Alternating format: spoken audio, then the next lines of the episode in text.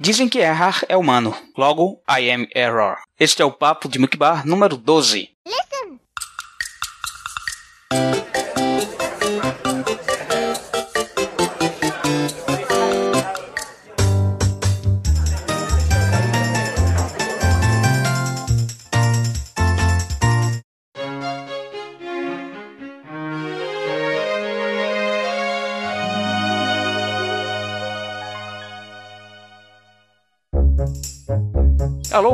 Atrás, diretamente de Clocktown Oriental, nesta mesa de boteco. Eu sou Emanuel Souza, o Chapo, e hoje vamos descobrir que o Tueira é mais fofoqueiro que as comadres de Windfall. Ei, é, eu sou o Tueiro, o diretor de localizações do site, e o que acontece em Windfall fica em Windfall. A menos que Tueiro conte. oh.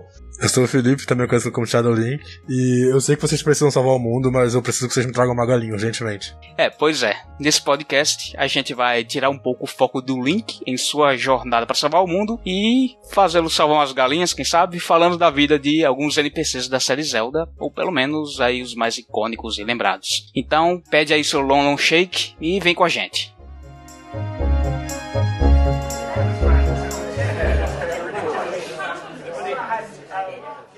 Oh!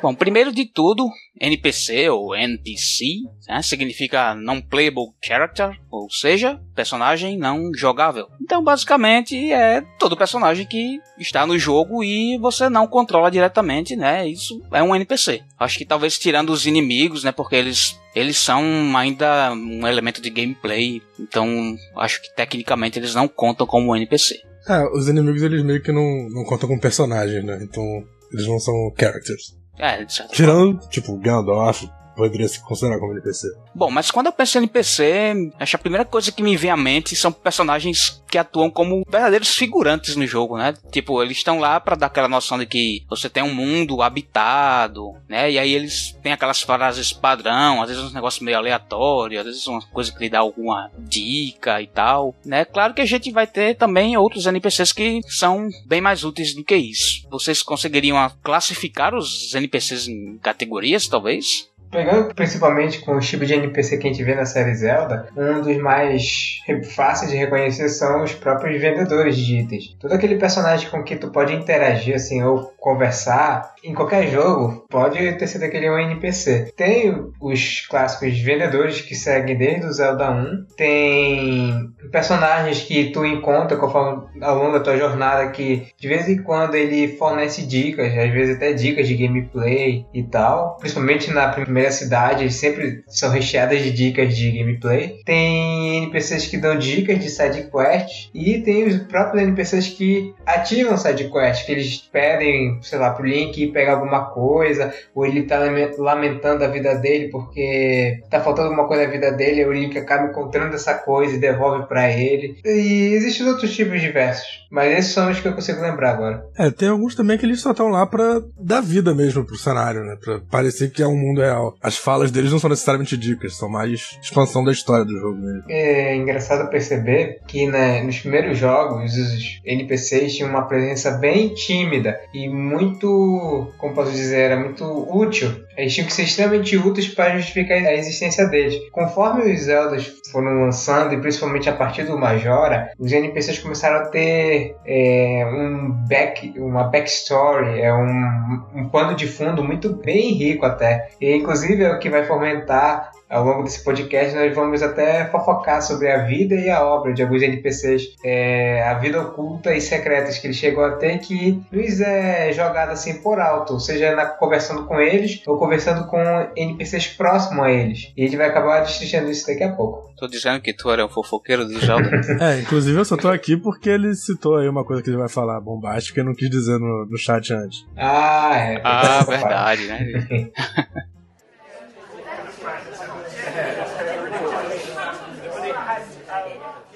Oh!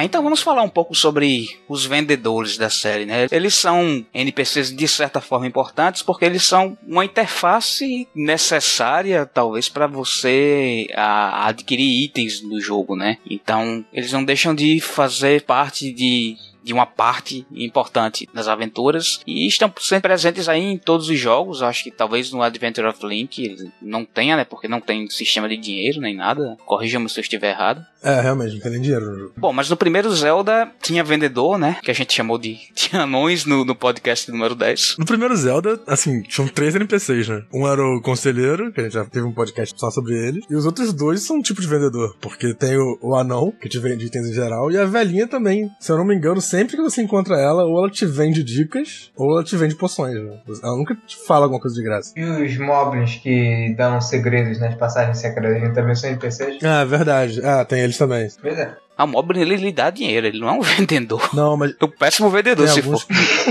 It's a secret to everybody, tome esse dinheiro. Não, não, ele perguntou se era NPC, não se era vendedor. É. É, mas em termos de vendedores, né? Interessante essas velhinhas que tinham os velhos também, eu acho, que você paga por informação. Eu acho que isso não apareceu depois, né? Apareceu no Link to the Past. Tô lembrado agora. Tem uma coisinha no Waker também, que é, é, é mais relacionada à fofoca, mas tu paga pessoas pra conseguir informação também. E tem o esquema dos jogos atuais, né? Do Link Between Worlds, por exemplo, que você paga. Usa moedas, se eu não me engano, aquelas moedas que você ganha andando pra. Só que não é no NPC, é pra ganhar dicas do jogo. É, com os fantasmas. É, eles transferiram isso pra um item, essa função. É, um item que você fala com NPCs que você vê só com os itens. E tem o velho vidente, né, também. É, me tira uma dúvida. Os vendedores do Zelda 1, o preço que eles cobravam de cada, cada caverna variava ou. Variava, variava. Variava assim. Variava bastante até. Tinha umas cavernas que eram muito melhores que as outras. É, você chegava numa caverna e comprava um negócio por 180 rupees, aí chegava em outra e tava 90. Aí vocês. Do jeito que o rupee era difícil de conseguir no jogo. Caraca. Mas isso mudou, né? Sei lá, do, do to the Past pra cá, que os preços ficaram tabelados e fixos. fixos. É, deve ter entrado uma sanção governamental aí que tabelou os preços. Foi, foi o rei que tabelou os preços. É, porque o Zelda 1 o mundo tá um caos, né? Então os caras se aproveitam. Que nem um maluco que eu vi um dia desse, sei, um post por aí mostrando um cara vendendo um Ocarina of Time 3D no Mercado Livre por 1.200 reais. É. Você tá doido. Quase 40 dólares.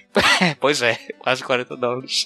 Bom, acho que os próximos vendedores icônicos que a gente vai encontrar, a gente tem no the Past, tem o, aquele vidente, que é meio que um vendedor de informação. Não, ele não vende, né? Ele é de graça, né? É isso? Eu não lembro. Eu, eu nunca uso esses caras que dão dica, na verdade. É, eu também não, então é, não tenho certeza agora. Mas enfim, a gente não tinha. Tinha os vendedores genéricos, tinha aquele cara que vendia, vendia frascos na praça, mas enfim, eram jogos que não, não tinham como desenvolver o pano de fundo para personagens tão terciários assim, né? Nem secundários. Então realmente fica até difícil falar alguma coisa sobre eles. Eu acho que a gente vai começar a ver uma coisa mais interessante a partir do Majora's Mask, que a gente tem, na verdade, vários vendedores importantes. E um deles é o, diga-se de passagem, melhor NPC da série, nosso querido vendedor de mapas Tingle, que até apareceu em outros jogos depois com funções um pouco diferenciadas, até mais importantes para a quest, né? No Wind Waker ele é, tipo, ele tá na- inserido na quest principal e tudo. Mas a gente não vai entrar muito em detalhes aqui no Tingle, porque, enfim, ele provavelmente vai ganhar um podcast só pra ele. Afinal, ele tem vários jogos spin-offs, né? Então dá pra gente juntar e falar um pouco dele e falar desses jogos que muita gente talvez nem conheça. Então aguardem futuramente um podcast sobre ele. E tem também, por exemplo, o, o cara do Curiosity Shop. É um dos vendedores mais curiosos. É, ele é o mesmo cara da, da loja normal do, de Clocktown, né? É, isso aí que é legal, né? Ele tá, de um lado ele tá no- na loja de peruca, E do outro ele tá com, lá no Mercado Negro. é, receptando itens roubados de você, inclusive, e aí ele te vende por uma facada. Olha essa aí monopolizando o mercado na cidade. É a máfia. Eu, não- isso nunca tinha ficado claro pra mim quando eu tava vendo o diálogo do jogo, mas é, o jeito que ele vê na Curiosity Shop era ele que pegava ou é, supostamente ele encontrava por aí e vendia a preços absurdos? Não, ele, ele era, ele era recepta- realmente um receptador de itens roubados. É, ele comprava itens do Sacon ou do. ou sei lá, daquele pássaro, não sei como ele conseguiu os itens daquele pássaro e vendia. Nossa. É, pois é, aquele pássaro que fica rondando no Termina Field, se você for lutar com ele e deixar ele bater em você, ele vai roubar a sua espada. Aí você vai ter que comprar por uma fortuna no Curiosity Shop. E tem o Sakon também, que é outro NPC interessante, só pelo fato de você poder matá-lo. Se você for acompanhando na side quest pelos horários e tudo, você até chega um horário lá que você pode entrar na loja e ver ele negociando. E aí você vê que o cara da loja é espertão, né? E acaba comprando um item roubado por uma bicharia, porque ele sabe de onde veio, então já ameaça contar pra dona da, da loja de bombas, que também é vizinha, né? Outra vendedora de jogo. Abri aqui um parênteses rapidola. É a partir do Ocarina que os vendedores começaram a ganhar uma importância não só na variedade de itens que eles começaram a vender e até na variedade de vendedores que começaram a existir, mas também na alguns são tão importantes que tu só consegue avançar na, na história principal se tu comprar determinado item com um determinado vendedor. Acho que eu só conseguia o fogo azul ou algumas túnicas só com vendedores. Não, no Ocarina eu acho que dá pra conseguir qualquer coisa por fora. Até o escudo dá pra conseguir por fora. Só o escudo Deku mesmo que você tem que comprar na, na loja. É, que meio que serve como um tutorial também, é. de começo de jogo, você já aprende a usar uma loja e tal. Mas o, as túnicas você pode ganhar a túnica vermelha parando o Link, o, o Goron Link, e a túnica azul descongelando o rei. E o fogo azul, eu, eu acho que você não precisa dele pra entrar na caverna de gelo. Você pode pegar só lá. É, então a obrigatoriedade só fica na primeira. lá em, em Forest, que a gente tem que comprar coisas, inclusive o estilingue e o escudo. Tem, na verdade, antes do Ocarina, o Link's Awakening tem um vendedor que você. Tipo, a pá você compra dele, né? E o arco. Sim, mas são opcionais. No, o arco naquele jogo. É, o arco sim, mas a pá não precisa pra algum lugar? Acho que pra quest principal não lembro não. Mas no, no Zelda 1, você comprava o, a aljava de flechas com, com o vendedor. Também é opcional, mas assim, é quase impossível você zerar o jogo sem, sem trocar flecha. De esperar até pegar a flecha de prata. É muito difícil. Bom, mas voltando ao vendedor do Link's Awakening, é também interessante mencionar toda a, a mecânica de você ludibriar para comprar normalmente o arco, né? Porque ele custa quase o dinheiro todo que você pode carregar, 920 rupias, se eu não me engano. E aí você fica dando umas voltinhas lá, até pra ele enganar. Quando ele tá de costas, você sai da loja. E aí, quando você retorna pra loja, você descobre que ele é o NPC mais poderoso de toda a série, né? O cara te mata. Ele te mata na hora. Literalmente. Eu acho que não é a primeira vez que eu vejo assim, um NPC que é vendedor, aí tu não dá muita bola por ele, mas ele acaba se mostrando ser um dos personagens mais poderosos. Ah, lembrei! É no Bayonetta. O Chapo deve lembrar que tem o Rodai, que a gente compra itens com ele. E lá pra frente do jogo ele é um chefão secreto. E você vai ser o chefão mais poderoso do jogo. Já o Resident Evil 4 faz o contrário. Você quer sacanear o vendedor, você mata ele e você se fode, porque ele fica morto pra sempre. Você nunca mais vai ter um vendedor naquele local. Rouba os itens dele. Não dá. Sacanagem. Mas enfim, o, a gente fala muito do Majora's Mask quando a gente fala de NPCs, mas o Link's Awakening tem muitos NPCs bons também. Inclusive, assim como o, o Majora's Mask e até o Ocarina of Time em parte, todos os NPCs são únicos, né? Eles não, não repetem um, um, um sprite a mais de NPC. É, é verdade. Embora de vendedor, a gente tava falando primeiro de vendedores, só tem esse mesmo, né? Da loja, eu acho que não, não lembro de outro vendedor no jogo, não. É, no Link's Awakening eu não lembro. Só a lojinha da vila. No máximo um cara que tem uma lojinha do minigame e tal, mas é, como vendedor de itens, a gente só encontra esse. E aí, depois do Majoras, né, acho que a gente tem o, o, vendedor como personagem que eu acho que ficou mais icônico mesmo, de, da figura do vendedor na série, que é o Beedle, do Wind Waker, e apareceu também nos outros jogos do Toon Link, né, apareceu no Skyward Sword também, aparece no Miniscap até também, né. Ele aparece no Miniscap? Eu não lembro dele no Miniscap. É, ele vende aquelas Picolites, tá ligado? Ah, é? Nunca notou não que é o Beedle? Pelo menos Cara, é foi muito tempo no jogo, nem não lembro não. Também, depois de muito tempo é que voltou a ocorrer a padronização do, do vendedor, que é o mesmo vendedor pelo mundo que tu explora. É o mesmo cara. E uma coisa que eu achava engraçado nele, que ele, ele vinha lá com o barquinho dele, dava mais ou menos uma volta na ilha, chegava perto, ele parava, aí ele falava contigo, aquela cara dele ampassando. Aí quando tu sai da barraca, ele fica com a expressão dele fica chateado. Mesmo tu comprando alguma coisa ou não, ele fica chateado porque tu vai embora. Eu suspeitava que isso acontecia quando eu jogava jogar no GameCube, mas eu não tinha certeza por causa daquela resolução. E agora que eu tô rejogando o Wind Waker HD, aí eu consigo ver nitidamente que realmente ele fica é, com uma expressão cabisbaixo quando a gente sai do barco dele. É, porque ele é solitário, coitado. É. Uma outra coisa misteriosa do Bido é, é que assim, em todas as lojas do Wind Waker ele vendia as mesmas coisas, se eu não me engano, né? Menos uma, que ele tava vestindo um capacete por motivos desconhecidos. Ele falava explicitamente que ele não era o Beedle e vendia uns itens diferentes. Mas assim, era óbvio que era o Beedle. Até o, o fundo, assim, da, da loja. Dá pra ver que era o mesmo, a mesma loja, só que disfarçado. Comédia. É, um negócio meio aleatório, assim, que colocaram e ficou. Fora outras maluquices dele, tipo aquele. Tipo, você que tem um, programa de fidelidade, e aí o primeiro cartãozinho que ele manda pra você quando você faz, sei lá, 100 pontos. Beleza, te dá um item grátis. Aí depois tem um, um vale agradecimento. Você entrega o vale ele diz obrigado por comprar aí nossa loja. E no Phantom Hourglass também tem um que usa pra agradecer a ele você falar no microfone. Ai, cara. Tem a honra de agradecer o seu vendedor. Eu não ia dizer um take, eu ia dizer uma foca em verdade na cara dele. É. Ah, o cara é gente boa, pô. Ele até deixa você dormir na cama dele no Scar Sword. né? E fica carregando o seu peso. Aliás, no Skyward Sword é legal que você, quando sai sem comprar nada, aí sim ele fica furioso e tipo, te expulsa da loja, né? Ele puxa um alçapão, sei lá, e você cai. É, porque a loja, ela fica voando, né? E ele que faz ela voar, pedalando na bicicleta. Ao mesmo tempo que ele tá dirigindo aquele balão dele, ele tá vendendo os itens. O Spirit Tracks ele foi mais, mais sensato e construiu um balão. Vale mencionar mais algum vendedor? Pô, Claro, pô, o Alan. Ah, claro, claro, é verdade, nossa.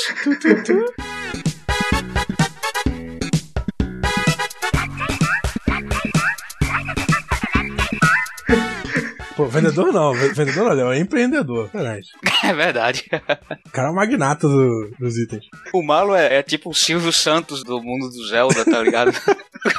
o cara é sensacional, desde jovem, trabalhador, expandido o império. Eu não, dá pra fazer um livro de biografia desse. Foi, começando assim, que ele foi raptado. Olha só, ele um molequinho numa vila qualquer. Aí de repente ele e seus amigos são raptados por Bokoblins e Moblins. Aí eles são levados lá pra Cacarico. E lá começou a surgir o Império do Mal. Começou pequeno, uma loja humilde, mas ele já vendia coisa interessante. Aí de repente explodiu em Castle Town e virou um grande sucesso de lá. Exatamente, ele começou, camelou ali como o Silvio Santos e tal. Aí depois conheceu algum, algum cara na praça de Clock Clock Town e expandiu os negócios. É engraçado do. Não do malo especificamente, mas daquela loja na Castle City, Castle Town, que você só consegue entrar nela quando o malo compra, né? Antes disso.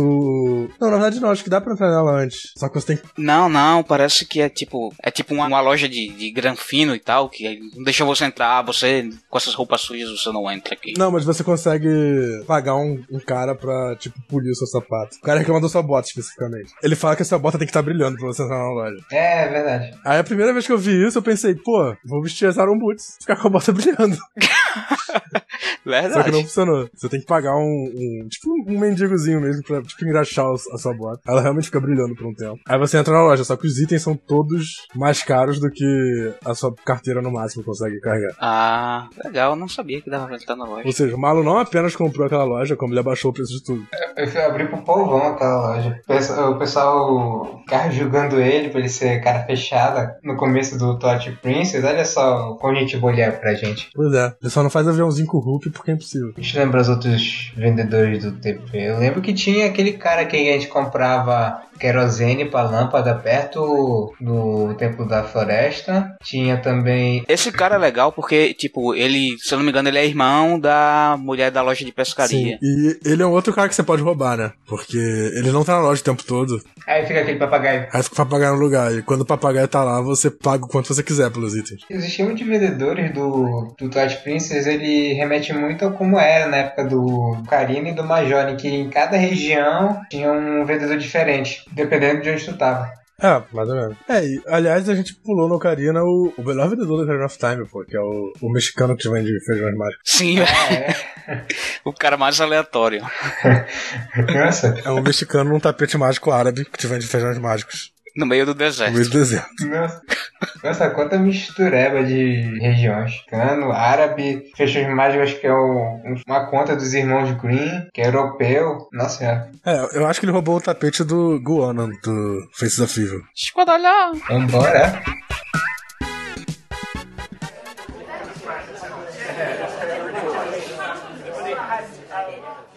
Oh!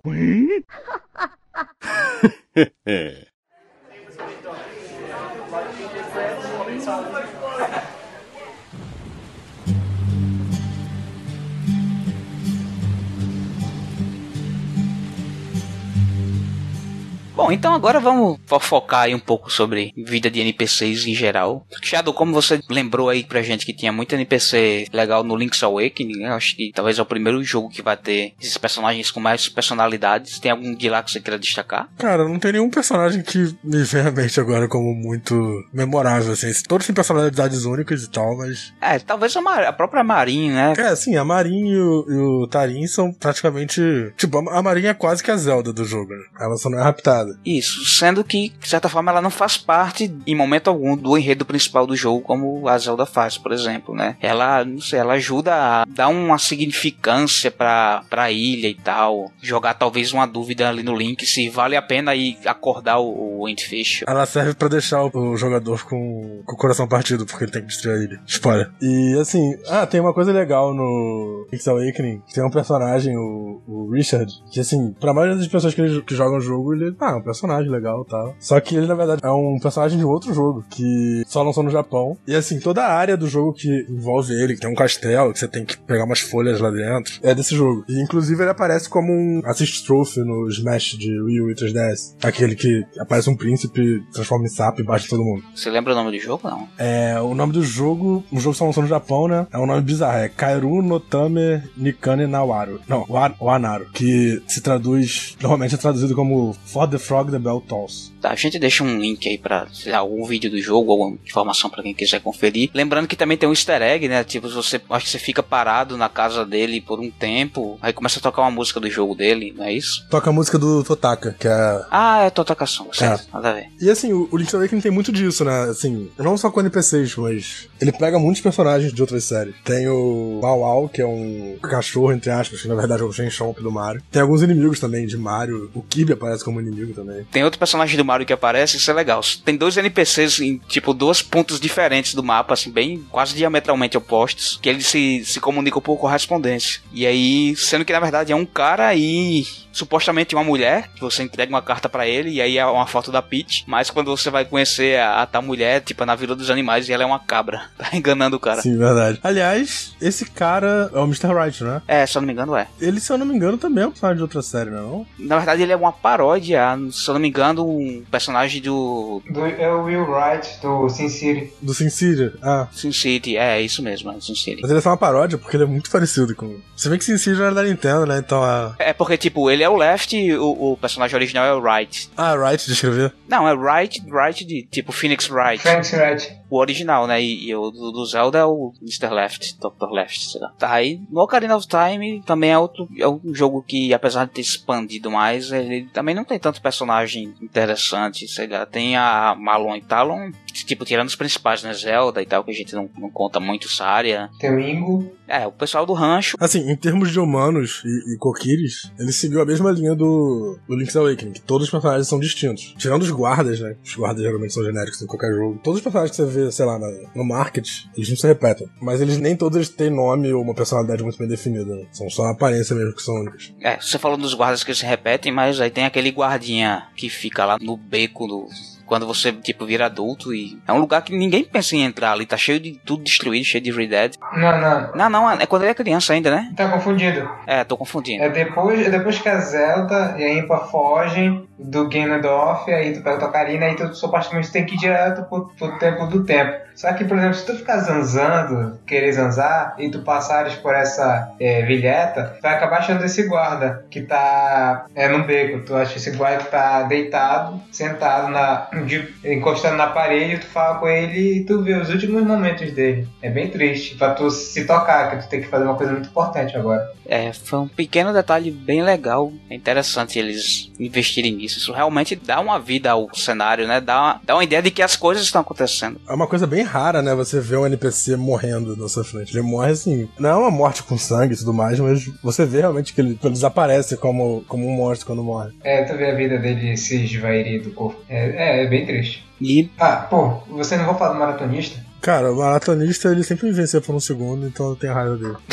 tem os carpinteiros. Tem, tem os carpinteiros, tem as, as gerudos que ficam fazendo guarda pela fortaleza de Gerudo. É, mas realmente nenhum tem assim muita relação um com o outro. Tem aquela família, né, que você passa pela side quest da Bigorn Sword. Acho que é uma das, uma das relações de NPCs mais interessantes do jogo, porque você tem a bruxa da loja de poções, que é mãe do cara lá que vira um Stalfos, que ele é irmão da mulher dos cucos lá. E filho do, do carpinteiro, Filho né? do carpinteiro, Do é. carpinteiro mestre. Porque é uma, uma relação que passaria batido, né? Tipo, os personagens estão bem espalhados pelo jogo. E aí, por essa quest que você junta eles, você liga eles, fica sabendo que eles. Outra história triste, que é o filho do carpinteiro que ele morre também, lá em Loshwood. Então, ele não morre, ele vira um Stalfos. Foi o que eu falei, não é isso? Isso. O que teoricamente é morrer, né? Não sei, ele vira um esqueleto. É, tem aquela, tem aquela casa de amaldiçoados que também envolve a sidequest de capturar as Gold Esculturas e tal. É, mas são os caras que, tipo, você salva e eles passam os próximos sete anos dançando, né? Eles não saem de casa. então eu também não tenho muito o que destacar deles, não. Uma coisa legal dos NPCs. Aliás, esses são os out- outros NPCs que são repetidos, né? Que eu falei que são todos únicos, mas o pessoal na casa das, das aranhas são todos iguais. Verdade. Mas enfim, uma coisa legal no Corona of Time é que quando, como tem a cidade que é destruída, o market, você vê que nenhum desses NPCs, tirando aquele guarda, morreu. Eles todos passam pra Kakariko e você consegue ver, tipo, como eles meio que se adaptaram à vida lá. Tem umas casas cheias de gente, é como se tivesse um campo de refugiados lá. Do lado do castelo do Ganon e ele não. Ah, beleza, deixa a galera aí curtir a vida. Se bem que Kakariko não era protegida pela Impa e tal, tanto é que a única cagada que acontece lá é quando o Bong Bong ataca lá. É, mas isso é muito estranho, porque assim, o Ganondorf sozinho, sem a Triforce do Poder, venceu, tipo, dominou o centro de Hyrule. Ele, durante sete anos, ele podia ter destruído tudo se ele quisesse. É, meio que destruiu tudo aos poucos. Tem o vulcão ativo lá, perto da cidade dos Gorons, é, Zoros também tá congelada, é, Kokiri Forest não tem mais Deku Tree e é escurona pra, pra caramba. Não é o melhor dos cenários onde as pessoas vivem. Ele fez o meio que o basicão de mestre do mal que fica sentado no trono e deixa os, Minions. os minions fazerem o, o trabalho.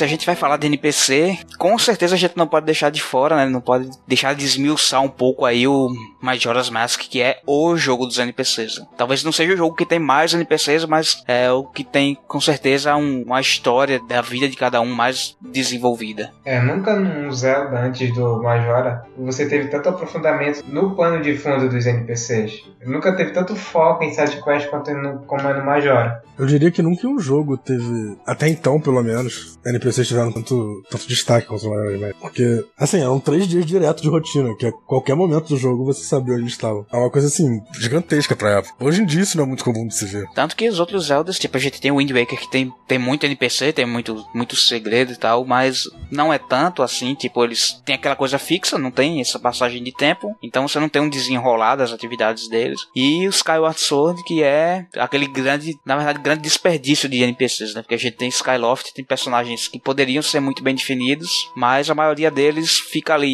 muito padrão, né? Você não tem também um desenvolvimento da história deles, apesar de você poder trocar entre dia e noite e tal. No Majora que realmente a gente, nossa, é, é- experimenta você pegar, começar o jogo, ficar ali por Clock Town e seguindo realmente uma pessoa, né, ao longo do dia. Às vezes ela não é, não é nada relevante pra fazer uma side quest nem nada, mas tipo, você vai ver, tipo, a Anjui não dá comida pra avó, aí a avó fica inventando que tá meio de parafuso solto pra, pra pular e não comer a comida ruim dela, e depois ela sobe pro quarto, eh, vai chorar no quarto, sei lá, depois volta pro posto dela, que é aí onde você vai interagir, e está recheado disso em Clocktown, né? Fora de Clocktown talvez nem tanto, mas dentro da cidade ela realmente funciona como um relógio. E isso começou uma tendência nos, nos Zeldas principais, pelo menos nos 3D grandes e tal, de que os NPCs, a partir do Ocarina of Time, eles foram todos únicos, quer dizer, a partir do Link's Awakening, eles começaram a ser todos únicos em aparência, mas a partir do, do Majora's Mask eles passaram a ter até nomes, né, únicos. O Majora's cada um tem um nome junto com a sua rotina e tal, mas no Wind Waker, por exemplo, eles também, todos têm um nome específico que você descobre tirando fotos e tal. No Twilight Princess, nos Skyward Sword. É verdade. Bom, acho que os NPCs mais desenvolvidos são Anjo e Café, né? Porque ele tem uma quest muito longa e tal, então tem pequenos detalhes da vida deles. Ah, o Café, ele meio que cruza a linha de NPC, né? Porque ele é jogável por um, um instante do jogo. Então ele É. ele é meio que. Ele, ele é NPC pela maior parte do tempo, mas por um tempinho ele é um personagem jogável. E aí a gente tem outro caso de, de família, né? Porque tem toda a família da Anju, aí ela é a melhor amiga da Cremia do, do rancho, então aí já junta esses dois núcleos, né? É o refúgio para onde eles estão planejando ir. É o café é filho do prefeito, então você tem uma ligação entre os NPCs. É, né? e nem só a família o Café, por exemplo, tem a relação dele com o cara da, da loja que a gente falou mais cedo. É, Que ele exatamente. tá escondido no fundo da loja, né? De, de curiosidade. Aí você tem o, o Gorman, que também conversa com, com a mulher do, do prefeito, se eu não me engano, que ela tá organizando, né, a festa na cidade e tal, e ele tá hospedado na pousada também, e aí ele sai pra beber no bar, e volta a sair cambaleando, bêbado de leite, que nem a gente aqui depois que termina o papo. Tem muito NPC na pousada. Na pousada, a pousada é interessante porque, tipo, ela, ela tem, ela abriga os NPCs que de noite eles saem, né? Na verdade eles estão hospedando a, a trupe do circo, né, do, do Gorman, que ia se apresentar. É só a trupe e o quarto do, do Link Goron, né? Que, que você acaba deixando sem quarto. Tipo, não tem muitos É. quartos na pousada. É, é um quartão que é tipo um albergue e três quartos menores. Que um fica a avó da, da Anju, um fica o vestido dela e um é o, o quarto que o Link pega. Pera aí, tem um quarto só com vestido. Não, é o quarto da Anju e da mãe dela, né? Tá- O vestido, claro que fica lá, né? É, Mas sim, é, o quarto delas, mas. Não é o quarto pro vestido. E o pessoal da banda lá do Zop. Cada um é bem diferente do outro. É, eu, eu não sei qual é a rotina deles fora do, da sidequest, eu não lembro. Não, cada um fica em seu quarto, tocando, ensaiando. Aí, tipo, tem umas intrigazinhas lá durante a, a quest, né? Você pode. É uma side quest pra pegar acho, um pedaço de coração. Aí, tipo, você vai ensaiar com um deles, aí fica sabendo que o outro, o líder da banda, ele sempre quer ter as ideias. E aí ele quer, tipo, ele não aceita a composição lá do guitarrista, que é você, né? O Mikal e o junto com o baixista e tal. Você tem que como levar como link pra eles. Aí eles falam também um pouco da relação com a Lulu, né, que é a, a vocalista e tal, que ela ficou meio silenciosa, né, por causa daquela questão do- da, da quest principal e tal. E depois que você termina o, o Great Bay Temple e se voltar lá pra, o, pra parte dos horas, eles estão no palco ensaiando, aí você pode ficar ensaiando lá com eles, mas pelo que eu lembro, você não ganha nada demais por isso não.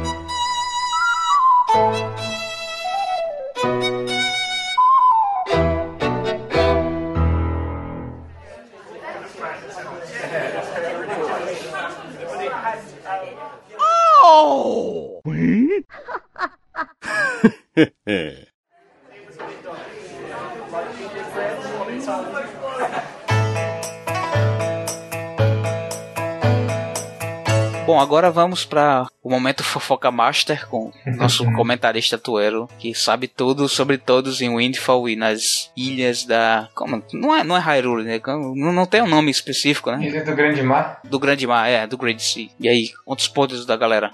Calma, calma, calma. Vamos por parte. Pra começar, a minha intriga por esses NPC no Dirt Waker começou quando eu tava fazendo lá a sidequest da galera da Nintendo e batendo foto de todo mundo, de tudo e de todos, dando lá pro Karlov pra ele fazer a estátua. Aí sempre que ele fazia a estátua, que era uma por dia no GameCube, eu ia ver como ficava a estátua e a descrição. E você vem falar de mim que fofoqueiro, quem colocava as maiores fofocas de- da vida pessoal de cada um era o Karlov. E eu ia lendo lá de cada um, ele ia descrevendo, não só descrevendo por alto quem é o fulano lá, como ele dizia as, as- o hobby da pessoa, o que, que ela mais gosta, o que, que ela menos gosta, algum fato curioso, e isso de tudo de todo. Muitas das vezes, quando assim, um NPC bem terciário, quase quartenário, ele só dá uma, uma frase pra explicar como, ah, essa aqui é uma senhora. Pronto, pô, acabou. E também é interessante que nas miniaturas por exemplo, dos inimigos, ele também dá dicas de como tu pode derrotar eles, além de dos padrões de ataque, o caramba, e onde eles moram.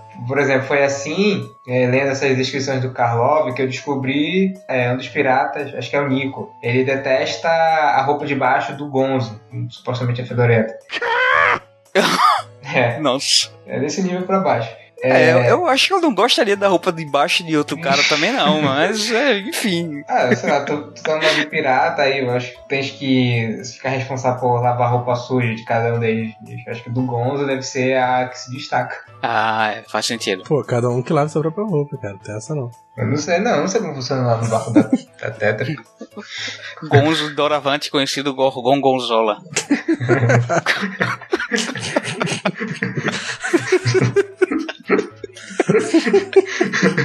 Então, é, daí nesse mi- myriad de fofocas de NPCs de várias ilhas, porque temos diversas ilhas, e as maiores são a Outset, que é a ilha principal, onde tu mora, mas nem é tão grande assim. Temos a ilha do Dragon Host, onde vivem os Rutos.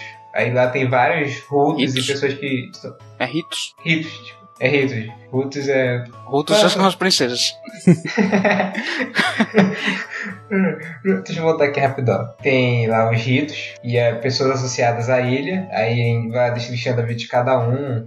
Tem um que quer dar presente pra namorada. Tem um que saiu da ilha porque ele quer ser um aviador. Yara, yara, yara. Daí nós temos a maior ilha do jogo que é Windfall, que é. Posso fazer uma adenda aqui sobre o, sobre o Dragon Roost? Tá? Dragon Roost é outro lugar que tem um NPC, assim, completamente aleatório, que é um humano que quer virar um carteiro. Ah, sim, o estagiário. Que foi lá pela foi uma oferta de emprego. É, ele fica o jogo inteiro tentando subir um- uma plataforma que você sobe empurrando uma pedra e É. fica lá parado. E assim, eu, eu fiquei horas pensando, tipo, como é que eu vou ajudar esse cara? Isso deve ser uma side quest, não sei o quê. Só que não, realmente ele vai ficar lá o jogo inteiro. Tipo, não tem nada a fazer com ele, ele só tá lá pra. Não, não, quando tu avança um pouco mais na frente do jogo, depois eu vou voltar pra, ver isso. Quando tu vai fazer aquela, aquele minigame de jogar as cartas pra conseguir pegar de coração, quando tu volta lá de novo, é ele que tá lá na, na sessão das cartas organizando. É, É, o supervisor dos Correios fica de braço cruzado, olhando pra ele, supervisionando ele, e ele que tá lá separando as cartas. eu nunca notei isso não, eu pensei que ficava o jogo inteiro por isso. Eu acho que isso, acontece depois que tu faz, acerta lá um minigame, eu acho. Depois eu confirmo isso pra ti. É, acho que é isso. E o, o supervisor dos Correios é uma meio que uma personificação do carteiro do Majora, né? Que a gente nem mencionou. Ele é bem parecido. É, que isso já gerou muita, isso já gerou muita polêmica com teorias. Então, daí nós vamos pra a ilha mais populosa do jogo, que é o Windfall. Que eu tava ouvindo vocês comentando aí do, do Majora. E eu vi um pouco do Majora nessa ilha, principalmente porque cada NPC, além de ter sua vidinha pessoal e, e cada um ter sua história, e cada um ter sua. a maioria ter side quests. Também tem NPCs que tem suas rotinas. Tu começa a se tocar nisso quando tu vais fazer lá a side quest do, do Lenzo, o lá o fotógrafo da cidade, que também é um garanhão, que ele pede pra tu bater três fotos de três situações da, da ilha. E todas elas envolvem tu descobrir alguma coisa da vida da pessoa. A primeira é daquele cara que tá com um macacão que parece um Mario de Fogo. Tu tem que acompanhar ele até ele descer toda a rampa da ilha, que na verdade ele vai entregar uma carta amorosa. Pelo correio tu tem que flagrar isso e dar foto pro Lenzo. A segunda ele pede pra tu bater foto de um medroso que fica no bar. Não é bar, é uma cafeteria, mas enfim. Que fica em cima da loja do, do Zunari. E se tu tem que quebrar um, umas xícaras lá, quebrar pratos, pra, pra desespero lá da, da atendente. E o cara vai se contorcer de medo e tem que bater foto dele nessa situação vergonhosa. E a última é a mais longa que tu tem que esperar o cara que parece o Woody do Toy Story dar a volta na ilha até ele chegar perto da praça onde fica. A praça central onde fica aqueles molequinhos, os Killer Bee, andando em volta de ti. Até ele passar perto da Linda. Olha esse nome. Ele passa perto da Linda e os dois trocarem olhares. Só pra, tu ficar fomentando esse fofoqueiro do caramba. Tu dá as três fotos, mas isso te ajuda a, a ter uma noção de como funciona o sistema de rotina dos, dos personagens. E para esse podcast eu tava relendo as descrições só das miniaturas dos personagens do The Wind Waker e eu selecionei aqui uma das melhores para contar para vocês. Vamos lá. Começando que a Minenko, que é uma senhora que você costuma ver lá no leilão, ela foi a Miss Windfall há uns 40 anos atrás. Pomp e Vera são duas fofoqueiras obcecadas pela vida pessoal do Lenzo. Uh! Elas vão acabar descobrindo que ele também tem um caso com a Mineko. Isso também é uma outra side quest que a gente faz quando a gente entra na casa do fotógrafo pelo segundo andar, que isso requer ativar lá o, o moinho e tal, e tu subir na roda gigante. Aí tu entra no segundo andar, meio que na surdina, e pega os dois no flagra, os dois conversando. Aí tu bate a foto, aí tu manda pra essas fofoqueiras e elas te dão um Tess Richard. Isso dá uma cadeia. Aliás, acho que é que o Tingle tava vazando pra ter sido preso ainda. Tava tirando fotos também, indiscretas, né? Não, não, não, tem uma explicação. Eu não sei se eu citei aqui, mas depois eu falo pra você se não tiver aquele estado. Eu vou falar o motivo dele ter sido preso. Inclusive, o motivo do Lenço ser famoso entre as mulheres da ilha é pela sua personalidade misteriosa. É o que tá escrito no jogo. Joana e Potova são as duas alunas da escola da Miss Mary. E assim como Pope e Vera, ficam espalhando fofocas por um preço. Peraí, peraí. Essas, essas mulheres não são velhas? Não, a Pomp e Vera são as velhas, fofoqueiras que te dão o Tesla Chá. Então, elas são alunas da Miss Mary? Não, a Joana e a Potova. A Joana e Potova são aquelas menininhas que ficam perto da entrada da, da ah, ilha, sim, que sim. ficam com os porquinhos. Se tu conversar com elas, elas te dão fofocas se tu pagar elas por, por isso. E uma delas fala da cabana da professora, que ela tem, e eles já até foram numa excursão de verão para lá. E, inclusive, tem duas fofocas que depois que tu paga, é, tu paga elas e tá, qual é a fofoca? Elas falam pra ti, eu não vou te contar nada. Eu, a gente já te contou todas as fofocas, ou seja, tu perdeste dinheiro por nada. Ah, sobre a história dos pais das meninas raptadas, porque lá em Forsaken Fortress tem um, tu vê que tem duas meninas raptadas, uma uma pobretona e outra ricaça. Aí tu vê os pais delas lá na ilha, é, sendo o pai da Mila era o, o, o, antigo dono lá da casa de leilão, que se tu quebrasse os jarros brilhantes dele tu pagava por cada um. E o pai dela, é, ele gastou uma fortuna pro resgate da filha para os piratas da Tetra e acabou ficando sem um tostão não, por isso que quando depois de tu voltares lá em Forsaken Fortress, ele fica pobretão. Enquanto o pai da Meg, que quando tu chega na ele é pobretão e pede ajuda, ele até te pede ajuda para salvar ela, ele enriqueceu graças ao aqueles Skull Necklaces dos Moblins, que a filha dele conseguiu em Forsaken Fortress. Como esses, esses cordões são valem ouro, ele acabou enriquecendo e comprou a casa de leilão para ele. Eu pensava que os piratas da Tetra tinham dado uma de Robin Hood E dado dinheiro pra ele. Não, não, hoje. Você acha que pirata vai fazer isso, cara? É, porque os piratas da Tetra de piratas não tem quase nada, né? não, peraí, não, peraí. Eles roubaram bombas lá de Windfall, porque eles queriam atrás lá do, do Jabum. E quando tu vai falar com o pai da, da Mila, o que ficou pobre, ele tá todo agradecido porque ele tá com a filha dele de volta. Ele até ficou grato pela Tetra por ter salvado ela, apesar dele ter pago ela. Sendo que ela não fez praticamente nada pra salvar salvar as filhas, só foi lá, pegou as meninas e foi embora. A gente que teve todo o trabalho de invadir o lugar, lembra? Sim, inclusive os pratos da Tetra não, né? Nesse momento eles eram os pratos da Arrow, porque a Tetra já sumiu há muito tempo. É, isso que é curioso, porque ele agradece a Tetra, mas entre o tempo em que tu invade Forsaken e tu falar com ele, a Tetra já não tá mais lá. Então é, deve ter sido a Ariel que pegou a grana toda. Pegou, usou uma parte para comprar um vestido novo e deixou o resto lá com os piratas. Enfim, voltando esse fato do esse falar da Meg e o até conseguir esses Skull Necklace dos Moblins, isso daí é porque ela se apaixonou por um Moblin de lá, que quer comê-la, porque tem uns, uma side quest Literalmente, tá, gente? Nada de... É, literalmente, literalmente. Quando tu tá fazendo uma side quest com ela, ela quer enviar uma carta pra esse Moblin, aí tu consegue a carta de resposta e ela lê lá que eu gosto tanto de você que eu poderia comer você, no sentido literal. E ela fica empolgadaça e tal, a gente termina a side quest por causa disso. Daí, outra aqui. Linda é a melhor amiga de Suibeli, que agora mora em Outset junto com seu avô, Sturgeon, que é o cérebro lá do Outset. Essa Suibeli é a garota do vaso, né? É a garota do vaso. Inclusive, o vestido laranja que a Linda usa foi um presente da Suibeli. Daí, Gillian, a dona do bar da loja do Zunari, que eu tava falando ainda agora, a Gillian teve um caso de um namorado que é um segredo para todos. Mas um certo Fishman comenta que sente falta de seus encontros na roda de Windfall com uma certa Gillian. Não, Fishman? Fishman, tipo, Homem-Peixe? O, o cara que desenha, desenha é o mapa? É o cara que desenha mapa. Ah tá, eu pensei que você tinha falado Fisherman. Gente... É. Olha só o, o quão transgressor é o Danger Waker. Esse amor quebra barreiras. e por fim, o Camo, que é aquele cara que fica observando a lua, ele tá 18 anos sem namorar. Nossa, que bad. Ou seja, os caras tiveram tanto saco para desenvolver as histórias de cada um deles e como eu fui falando aqui, boa parte deles são side quests que você faz. É muito interessante a criatividade dos caras em fazer cada um desses personagens. Alguns, como vocês falaram no Major, tem histórias bem tristes, outros têm histórias muito cômicas e bem inusitadas. E é interessante eu, eu ver, como o Shadow falou, quão vivo é essa ilha, como as pessoas se relacionam, como uma tem a ver com a outra. E como tudo está interligado, é muito bacana. Eu, esse é um dos muitos pontos fortes que eu gosto muito do The Wind Wake. Ah, inclusive, eu lembrei o porquê da carta do Mob não ter chegado a Meg. A gente tem que ser o tem que ser o intermediário, o carteiro e entregar para ela. Mas o pai dela não deixou e o carteiro ficou puto da vida e foi lá pro, pro bar da, da guilha. Aí tu tem que ir lá falar com ele. Aí ele te pede para entregar a carta para ela. Ou seja, trabalho infantil e raro. Raro não, né?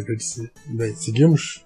Não vai contar o segredo de ter sido preso, não? Ah, é, desculpa, desculpa, eu esqueci. O motivo pelo qual o Tiger foi preso lá em Windfall, acho que quem conta pra gente é o Elvis, eu acho. Algum NPC conta pra gente. Qual é o nome do Elvis, cara? É um nome engraçado, eu vou abrir aqui. Enquanto isso, eu vou explicar o motivo que ele foi, o Tiger foi preso. Ele foi preso simplesmente porque ele é, é o que chama de tipo suspeito. As pessoas estranharam o Tiger e prenderam ele. Ou seja, homofobia em Windfall. É.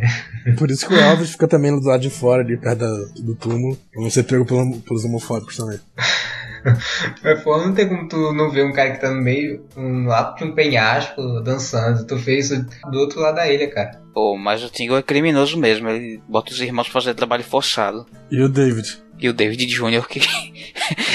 Esse é, é engraçado, esses Tingle, Ankle, Knuckle, os irmãos, e aí um cara aleatório que é obrigado a vestir-se como Tingle e trabalhar. David Jr., melhor nome de NPC. Aliás, aquela, aquele túmulo tem alguma explicação no jogo? Alguém fala de quem que é aquele túmulo e por que, que ele tá ali? Ah, não lembro. É outra coisa assim, bem misteriosa aqui. É o túmulo do Elvis, pô. O ali é a alma do Elvis. Faz sentido. ele deve ser o último, último fanboy dele. Aí ele tá prestando. Uma, ele deve estar tá fazendo algum ritual maluco pra reviver o Elvis. Ou pra encarnar o Elvis nele. Faz de tudo. O super segredo que você ia contar era agora ou é no Não, final? era o Guilherme. Era, Gui, era o cara da Guilherme com Fishman.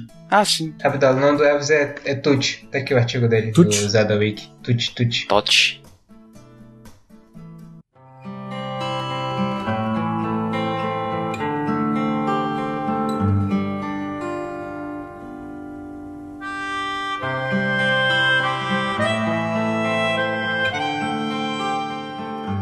É, o que a gente pode falar do, dos NPC do Twilight Princess? Ah, o Twilight Princess, ele é um... Assim, o, Wind Waker, ele foi meio que ponto alto dos NPCs. Tirando os jogos que são focados nisso mesmo, né? O Majora's Mask. Porque no, no Twilight Princess e no, no Skyward Sword, eles não tem mais tanto esse, foco todo de, de criar uma historinha pros NPCs. Eles continuam tendo nomes e aparências distintas, mas só os que são sidequests mesmo que passam a, a ter uma, uma, uma história mesmo. Tipo, as crianças do, de Ordon, o... É a ilha, Alha, sei lá. Então, é. É, as crianças eu incluí ela, no caso. O pai e a filha lá do Cacarico. É, realmente o Twilight ele não tem muita, muitos NPCs brilhantes. Ah, não esqueça do Bar da Thelma. É verdade. É, tem os NPCs do Bar da Thelma, é, o, a revolução lá que não faz Eu me diga isso, eles, eles deram lá um, um bombardeio pra ajudar o Link. Pô, pra ajudar, eu já tava empolgadão pra pegar minhas flechas com bomba pra destruir aqueles, aqueles. Aí eles chegam e roubam o, prazer de mim. Pô, fiquei bolado. Eu lembro que eles bombardeiam, mas o, eles soltaram um, gavião naquela cena. O que, que o gavião faz mesmo? Deve atingir algum bocob, porque é o. É meio que a arma do. Eu esqueci o nome dele agora, o cara que dá a espada, né? Que é de Ordon. É, descobre que ele tá, ele tá. Que tá envolvido nessa sociedade secreta e tal. E veste uma marcha, um capacete todo misterioso. É. Mas assim, esses são personagens que eu achei que eles tinham que ter um desenvolvimento maior do que eles tiveram. Porque eu fiquei muito curioso, por exemplo, a, a garota, Ash, se não me engano o nome dela. Ela tem uma, uma historinha muito pequena, assim, mas que parece bem legal, mas eles não desenvolvem muito. Eu fiquei meio, meio que com, com vontade de saber mais sobre a história deles. O, o Chad também, o Auro, todos eles. E ela, ela veste uma. Quando tu tá indo lá pra Snow Peak, aí tu encontra com ela lá, pé, na caminho, aí ela veste uma roupa que lembra da, de um Yeti, meio que pra se camuflar do frio. É. Bom, além da tema, tu, ah, tem aquele cara que parece um xamã lá em Cacarico. Então, foi o que eu, quando eu mencionei os personagens. Mas só são eles em Cacarico, ele e a filha. É isso, ó. A Cacarico tá deserta, destruída. É, e, e o vendedor de bombas. Ah, é o vendedor de bombas, o Barnes. Mas é porque Cacarico, na verdade, eles deixam bem claro que morreu muita gente lá quando, quando o Crepúsculo invadiu, né? Aham. Porque tem as casas destruídas e tudo mais. A gente vê um personagem sendo carregado que a gente nunca mais encontra. Ou encontra, não lembro agora. Enfim. Tem, a, tem, tem os palhaços. Nossa, os palhaços, cara. Os caras mais distantes do jogo todo. Os caras coloridos no meio de um jogo Na cinzento. verdade, o- se você olhar pros personagens do Twilight Princess, eles são meio bizarros, porque... Assim, o Twilight Princess segue esse estilo, entre aspas, realista, mas os, os NPCs... Assim, os personagens principais não, o Link, a Zelda, o Ganondorf, são até os personagens secundários, mas os personagens terciários, os NPCs pouco importantes, eles são muito caricatos, muito caricatos. E, assim, esses palhaços são o exemplo máximo. Isso fica bem distante. Os Skyward Sword seguem essa linha também, mas fica um pouco menos distante porque o jogo é mais colorido e tal. É porque o jogo é um pouco mais voltado pro cartunesco. Aí, deixa eu ver, cada um tinha um minigame diferente, não era? O do palhaço de cima tinha que pegar uma galinha pra ficar descendo e pegar os hubs. E o de baixo pra cima era só pra usar o canhão pra subir. Cara, e ele conserta também um canhão, né? Tal. Naquela sequência foda. Depois pra ir pra City in the Sky. Né? E é ele que te manda pro deserto também, É, Exato. com o canhão dele. bem circense. Outra coisa legal que tem no Twilight Princess é que tem o Tingle disfarçado lá, né? Que é aquele personagem do minigame do, do Hookshot, do circo. Que ele tem quase todas as características do Tingle, mas é um cara alto. Mais ou menos, mas ele tem um capuz como o Tingle. Tipo, a ideia era fazer um Tingle, mas sei lá, desistiram porque ele não. É, não, ele tem o relógio do, que o Tingle costuma carregar também. A roupa dele é muito semelhante do Tingle. Mas em personalidade ele não parece com o Tingle. Bom, o próprio Numa confirmou que aquele personagem tinha era uma relembrança do, do Tingo nesse mundo e tal. É, foi só uma, uma, uma referência mesmo, assim, uma homenagem, né? Acho que é Purlo o nome dele, uma coisa assim. É aquele é cassete quest do, do cara que tá amaldiçoado numa casa fechada com gatos. Giovanni. Giovanni. É, até que tem uns personagens interessantes, assim. Tu vem me falar de, eh, de personagens assim, caricato, pô, é um jogo que tem um bebê que cria um monopólio em caixa tal. Que tu quer que eu pense o quê? do jogo? É, pois é. realmente. Sabe uma coisa legal do Twilight Princess? É que ele é. Ele traz Gorons diferenciados. Porque, tipo, geralmente os Gorons você tem um principal e o resto é tudo igual. E nesse você tem os anciãos e tal. O Majora's Mask já tinha alguns diferenciados, mais que o normal, né? Que tinha o, o velho e o Ah, bebê. tinha o, o velho e o bebê. É meio que o par principal. Nesse você tem o chefe, você tem os anciões, né? E, tipo, fazem referência no nome ao Miyamoto. Eu não sei se fazem também a- os outros velh- velhinhos da Nintendo, né? Tem, é, e tem aquele, aquele mini boss lá da Goron's Mine, que é um Goron parrudão. O próprio chefão da Goron's Mine, que depois tu, tu derrota ele, tu descobre que ele na verdade era um grande Goron e tal. É, ele é o líder, né? Tem os anciões, mas ele que é o, que é o chefe atual. Falando nisso, tem, tem a própria história dos Horas, que é a história lá do. Eu esqueci o nome do príncipe. Alice. Aliás, os Zoras, eles são a única raça que nunca teve muito de diferenciar os personagens. Só os, os membros da realeza que, que são únicos. É, assim, tem no Majora, né? Que, tipo, os membros da banda são todo mundo, todo mundo muito, muito diferente. E tem o agente deles também. Uma coisa que eu sempre lembro, eu sempre lembro que é estranho no Twilight Princess, que tu quebra uma coisa lá no fundo dos Horas Domain, aí sai um Goron lá de dentro. Aí tu vai falar com os Horas lá de perto e fica surpreso do Goron tá lá. E tu consegue falar com o Goron debaixo É uma d'água. pedra que você que traz ela de Death Mountain, na verdade, pra quebrar o gelo. É, Ah, ela fica lá no fundo, você pode destruir ela com uma bomba depois. aí sai um Goron lá de dentro. Ah, esse Goron, esse Goron vi- viajou pelo, pelo Warp. Esse jogo ele faz duas referências aos Gorons não precisarem respirar. Tem essa, ou pelo menos conseguirem respirar na água. E na, nas fontes termais de Kakariko tem um Goron bebê, que ele tá embaixo d'água também. Assim, ele, ele tá em pé, a água bate um pouquinho acima da cabeça dele. Mas ele tá na água e quando você fala com ele, ele, ele diz que ele tá ali, tipo, vendo quanto tempo ele aguenta ficar embaixo d'água e que ele tá ali, tipo, há horas. Sacanagem que no Majora a gente bateu na água e morre. né? É, Evoluíram também. ou então os Gorons de Terra são diferentes. O que me faz lembrar do, do- da aparição dos Goron lá no The Wind Waker, que é uma side quest do Zunari, que é de trocas de, de estatuetazinhas. Aí são três mercadores em três ilhas diferentes. Com roupa de turista. É, roupas totalmente diferentes. Aí tu, aí tu usa Decolif, aí o chapéu deles voa e tu vê que é um Goron. E também tem uma referência do próprio Zunari, que ele é um cara que vive usando uma roupa super quente, que tu só vai descobrir isso lá no Feton Hogwarts, uma ilha que tem uma raça meio pinguim que usa uma roupa muito parecida com a dele. Verdade, né? Ele veio. Ele devia vir ali dos Anouks. Eu nunca tinha ligado esses fatos. É, porque o jogo não, não deixa claro de onde ele vem, só diz que ele veio de uma ilha muito fria. O que não explica ele ficar com uma roupa quente vindo de fora. né? Pelo contrário, ele devia. Ele diz que ele gosta. Sim, mas assim, se, se ele veio de um lugar frio, ele já tá com mais calor ainda por estar num lugar quente. É, vai que ele tem um, um ar-condicionado lá dentro. ele é cheio de gelo na roupa e ele isola, né? E fica frio dentro dele. Quem sabe? Eu quero uma dessas. Também. Isso é muito japonês, sabe? Dessa roupa que refrigera por dentro. Pior que existe. Eu E sei. é japonês mesmo.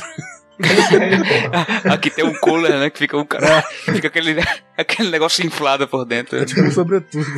Cara, eu sempre quis uma roupa dessa. Verão chegando. Verão já chegou, né? Na verdade, a primavera chegou.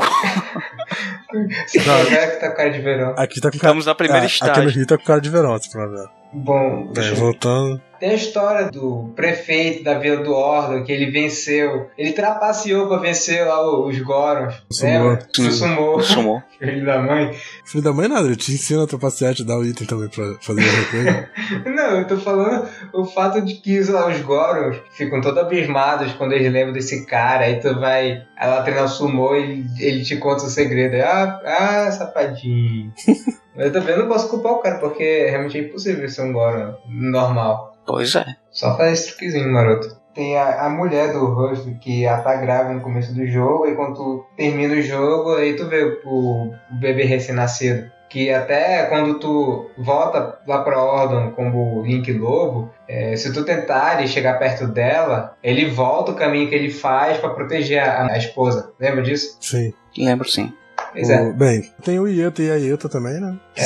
São NPCs com característica Um bem casal única. muito simpático. Que, que eles ficam numa dungeon e te ajudam dentro da dungeon. Na verdade, te atrapalha mais do que ajuda, né? Mas. Depende, depende, depende do seu ponto de vista. Considerando que tu tem que passar por lá, um te indica em onde tem que explorar a dungeon, que no final são ilhas para a sopa do Yeto, e no final, mesmo que tu tenha dado só uma volta à toa, tu encontra itens e faz a sopa dele. Tu pode pegar a sopa pra ti. É, então, eles na verdade estão te usando como, como, tipo, delivery boy.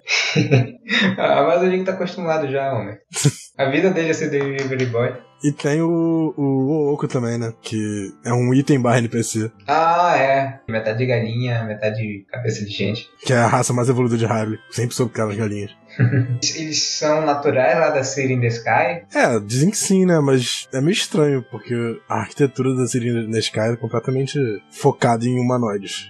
Parece mais que eles, tipo, tomaram as ruínas. É, como habitat. Alguém já teorizou que City in the Sky pode ser o que sobrou de Skyloft? Sim, é, não, eu sempre Sim. achei que os Ookas, né, que é o nome da raça, eles são literalmente uma grande piada. Justamente essa piada que eu falei do as galinhas são os, criaturas mais evoluídas de Hyrule. E que na verdade eles são só, tipo, uma raça aleatória que tá vivendo nas ruínas de Skywalker. E que toda aquela lenda que eles falam de, ah, o pessoal do céu, tudo mais, seriam os Hylians de antigamente, não os Ookas. Pô, até o, no próprio nome dele eu lembro que o nome dele, na verdade, se transformar em código de, de cor, é a cor verde do link do. É, o- é o nome dele, não da raça. É 00CC00. Isso. Nossa senhora. Eles basicamente funcionam. Ao mesmo tempo que eles são NPCs, eles funcionam como uma ferramenta de dungeon, que é pra tu usar pra transporte, não é? Sim, ele é o, o vento de farol do jogo. É, foi o que eles acharam o jogo. Nossa, tinha mais attachment do que eu imaginava. Pois é, né? Vou retirar o que eu disse sobre os não ter personagens tão interessantes. Recordar e viver. É, é realmente, NPC é isso mesmo, né? Tipo, você, eles estão ali no fundo e se você não para pra desmiuçar e prestar atenção, realmente eles passam batido, né? A gente tá vendo aqui que a gente parando, realmente a gente percebe a, a riqueza de detalhes que dá, dá toda a ambientação do jogo. É bem legal, uma coisa que ajuda realmente a gente a, a expandir o, o universo da série, né? Meio que também aumenta teu re- replay com o jogo quando tu começa a, explorar a vida de cada deles, além de tu começar a ativar sidequest, que tu tem recompensas por isso, tu acaba meio que descobrindo a vida de cada um, que não deixa de ser é, uma coisinha a mais que só tem a, a agregar pra gente. Os portáteis, será que a gente merece mencionar alguma coisa? Não, né? Cara, eu acho que os portáteis não tem muito o que dizer, não. Tem alguma coisa no Miniscap? O Miniscap, ele. Assim, os jogos, os jogos da Capcom em geral, eles seguem uma linha que. Tipo, eles foram os primeiros Zeldas a, a reciclarem personagens pra cá. Porque, tipo, até então, a gente tinha sempre um Link, uma Zelda, uma Impa, mas os outros personagens eram sempre únicos. Aí com os Oracles, eles começaram a pegar uma, tipo, uma penca de personagens de, do Ocarina of Time, principalmente. Tem o Malon, a Talon, a. A. Ma- a... Ih, caraca, o Talon e a Marin. Cara, o Malon. Olha o sono chegando aí. tem. Quem mais que tem? O Bigoron, o, o líder dos Gorons, que é claramente o, o Darunia, o Rei dos Horas, que é igual também. Eles começaram a pegar um monte de personagens do Ocarina of Time. E isso meio que virou uma tradição da série como um todo, depois. Tipo, passou a ser normal um personagem não tão importante pra história aparecer em vários jogos.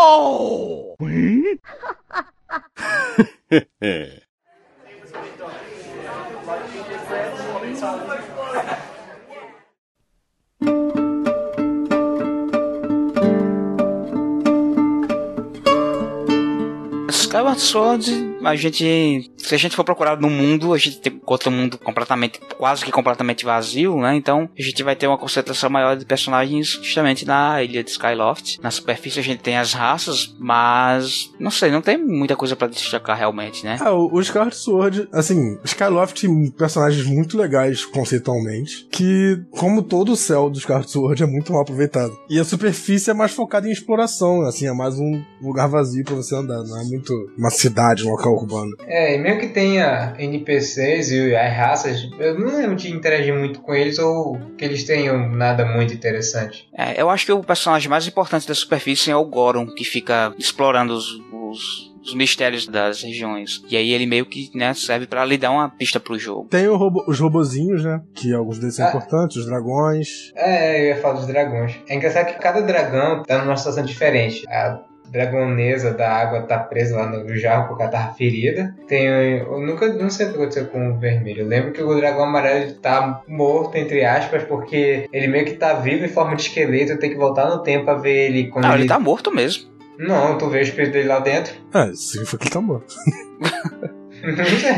Ao meu entender, ele tá meio vivo, mas tá preso no, no esqueleto. Pô, a gente voltou a, a discussão do, do Stalf do Ocarina. Stalf do dragão, imagina aí. Próximo enquete. Um esqueleto tá vivo ou morto? O que aconteceu com o dragão vermelho? Nada, ele tá de boa lá na dele. É, ele tá no você lugar só, você só vai aprender a canção dele e pronto. Tu falaste dos robozinhos, eu lembrei daquele robô que ele tem uma queda pela Fai. Tá, essa é bem Sim. legal. É, não, tem, tem umas coisas legais, assim, só que são poucos. Tem o, o vendedor, o vendedor não, o cara que faz os upgrades dos seus itens, é bem legal. E aquele vendedor que me faz lembrar do, do Bido e as reações dele, que ele fica chateado quando tu não compra as coisas. É o Rupin. Eu não lembro. O, é quem? É o, O que vende escudo e tal. e aí, tipo, ele fica seguindo você, ah, sim, sim. esfregando as mãos, querendo que você Pô, compre. e aí- ele lembra o vendedor de máscaras um pouco. Caralho, a gente esqueceu do vendedor de máscaras. Verdade. Eu esqueci um personagem ligeiramente marcante. É, é verdade, ele é, ele é baseado com certeza no, no vendedor de máscaras. Mas é porque, tipo, o vendedor de máscaras, é, é- ele é tão misterioso que não tem o que falar dele. Ele é muito principal, né? Sim. Também tem isso, né? Mas É- assim, em termos de, do conceito, do que é um NPC, do que eu vejo que é um personagem que tu, com quem tu conversa no jogo, ele cai bem nesse papel, porque tu pode, constantemente tu visita ele, tu pode falar com ele. Na verdade, a gente, a gente até considerou ele meio como conselheiro, né? No podcast de, de Sidekicks. No Majora's Mask ele é um conselheiro. Assim, os conselheiros são NPCs, né? A gente tá, a gente tá falando de um aspecto mais amplo do, do que a gente falou aqui no podcast. Ele tá focado mais na- nas minorias mesmo. Eu lembro que eu li isso numa revista que tem uma sidequest que envolve tu, sei lá, ajudar um cara que é amaldiçoado, que tem uma aparência de demônio. É, então, eu ia falar gente dele. Na verdade, ele é um demônio que mora embaixo do Skyloft e que quer se tornar humano. Então, as sidequests todas que você faz no céu, você vai ganhando aqueles cristais de, grat- de gratidão. Se Você dá esses cristais pra ele, porque se você juntar um certo número, você consegue re- realizar o seu desejo, o desejo dele é virar humano. E, e- e esse eu acho que é o- a relação de NPCs mais desenvolvida do jogo. Tem uma garotinha que, que gosta dele, que é amiga dele, que fica com ele. O- os pais dela acham que ela foi raptada. Você conhece ele meio que procurando ela, porque ela, ela foi raptada, entre aspas. Ela, tipo, aí você entra na casa, tá a garotinha lá e aparece um monstro do nada. Parece que vai ter uma luta. Mas aí ele é mó de boas. É mó tiozão ele. Tem também a garota que, que você pode virar namorado dela no jogo. A, a garota do, do armazém. É, sistema de relacionamento tem usado. É, o sistema de escolha. o- Os Card Sword adicionou um sistema de escolha bem básico, né? Pra algumas coisas. Essa é uma delas. Ou você, pra ganhar um desses cristais de gratidão, tem uma side quest que envolve ela, aí ela se confessa pra você, aí ou você, tipo, aceita, vira namorado dela ela te dá um cristal de gratidão, ou você nega. Eu não lembro o que, que é a sidequest exatamente, mas aí você fala com o pai dela e o pai dela te dá um cristal, um de gratidão. Então, assim, o resultado é sempre o mesmo. É porque, tipo, o pai dela é maior amigo do Link, e, ah, esse cara é legal. E aí diz, Link, cara, tem um cara dando em cima da minha filha. E ele não sabe que é o Link, ela tá apaixonada. Aí quando ele termina com ela, aí ele fica grato porque a filha dele partiu o coração, apareceu a filha porque dele. a filha dele tá na bad. porque ela fica deprimida o jogo É um, é inteiro. um pai super protetor, é. é interessante porque essa, essa não é a única relação amorosa que a gente tem em Skyloft que a gente pode interferir diretamente, né? A gente tem os, os dois cavaleiros lá, o Pipit e a Karene, Karane, sei lá, que tem o, o baixinho lá, né? Um amigo do Gruzi, o- deixa eu ver se eu lembro o nome dele, Colin, se eu não me engano. Ele escreve uma carta de amor, né? Ele tá apaixonado pela outra menina. E aí você tem duas opções, né? Ou você entrega a carta pra ela, ou se você for no banheiro de noite, aparece uma mão no banheiro atrás de papel pra se limpar e você dá um papel pra. Não é nem pra se limpar, é um papel, porque essa mão é um fantasma, né? Ao contrário da mão do Majora's Mask, que realmente é uma mão saindo da privada. É, mas o que que um fantasma queria com papel? Eu acho que a, a mão é tipo, é uma pessoa que desiludida, se eu não me engano, né? com, com amor na vida, e ela realmente fica apaixonada. Ela lê a carta e acha que é pra ela. Uma coisa assim. Tipo, não tem nada a ver com o banheiro. O banheiro tá ali só pra referência mesmo pro Majora's Mask. É a loira do banheiro, versão Zelda. É, na verdade, essa mão banheiro é, parece que é uma lenda. Essas histórias de terror, É tipo, uma lenda japonesa. é, japonesa. Tipo essas Marias sangrentas da gente aqui e tal. Da descarga no banheiro. Três vezes.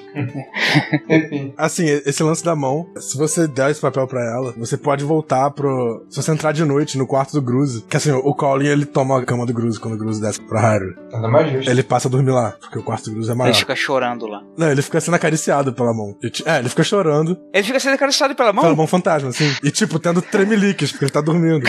Cara, eu nunca vi isso. que, que, que bacana. tipo, o fantasma realmente se apaixona por ele, porque achou que a carta era pra ela. Eu preciso ver isso depois.